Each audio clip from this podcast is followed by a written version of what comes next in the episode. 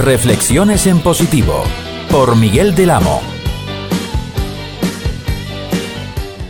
Salud amigos, aquí empieza una nueva edición de Reflexiones en Positivo, una nueva temporada, una nueva época. Lo primero, agradecer a los eh, amigos, a los compañeros de Tabarnia Radio la confianza en encargarnos esta nueva temporada de Reflexiones en Positivo. Aquí estaremos en esta sintonía haciendo pues reflexionar, haciendo pensar sobre lo que es la izquierda no nacionalista. Yo soy Miguel del Amo de Izquierda en Positivo, el partido político que representa a la izquierda no nacionalista y en siguientes ediciones vendrán pues nuevos compañeros que ustedes se van conociendo edición a edición. Hoy quiero hablarles, quiero reflexionar referente pues a las fiestas de Esplugas de Llobregat que fueron eh, empezaron el pasado miércoles con el pregón que este año lo realizó Juan Carlos Unzue. Ya hizo el chupinazo de San Fermín hace un par de años y volvió a emocionar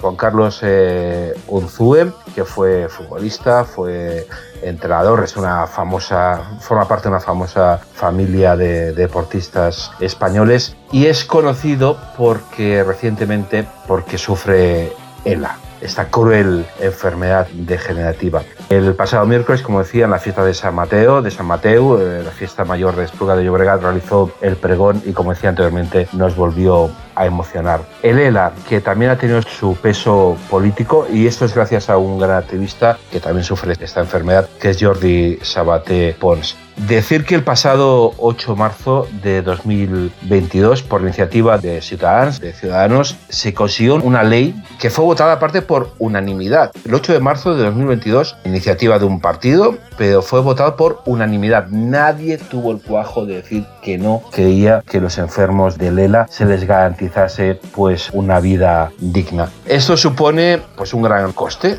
pero se aprobó por unanimidad en el Congreso de Diputados. O sea, nadie de las cámaras ante España dijo, no, yo no lo quiero, yo quiero que esta gente sufra. ¿Por qué? No, pues no, evidentemente todos dijeron que estaban a favor de esta iniciativa política y que se garantizase a los que sufren el ELA pudiesen pues eh, tener una vida, una vida digna. Pero el caso es que esta ley nunca salió adelante, nunca se la dotó económicamente, es decir, que ningún enfermo de la tuvo esos beneficios votados por unanimidad en el Congreso de los Diputados. Estamos hablando del gobierno más izquierdoso, más progresista de la historia, que no quiso apoyar a una minoría no quiso apostar por una minoría, que eso es lo que son los enfermos de las. Eh, únicamente son 4.000 eh, enfermos en España, que es una enfermedad muy costosa, necesitan muchos cuidados, necesitan muchos aparatos, es costoso, pero si repetimos, se aprobó en el Congreso de Diputados. Pero en el día a día debían pensar, son 4.000 solo, sí, con familias que son 20.000 votos, nah,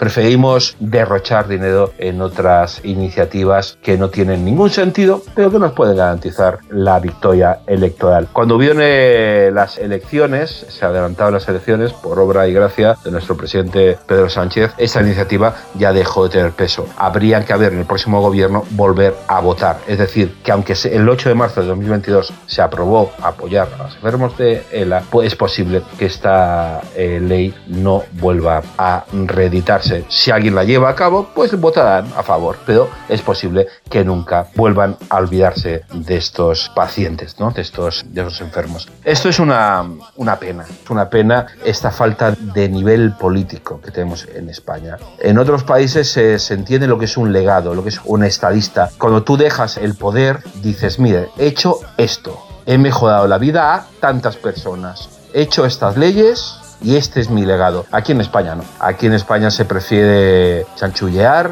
eh, gastar, derrochar dinero simplemente para permanecer. Y al final hay políticos que están unos cuantos años y dicen, bueno, he estado para permanecer, he ganado para permanecer. Pero al final, ¿qué es lo que he hecho? ¿En qué he cambiado España? ¿En qué he mejorado España? Se han perdido, se ha perdido una oportunidad de mejorar la vida de muchos pacientes de esta cruel enfermedad y no se ha hecho.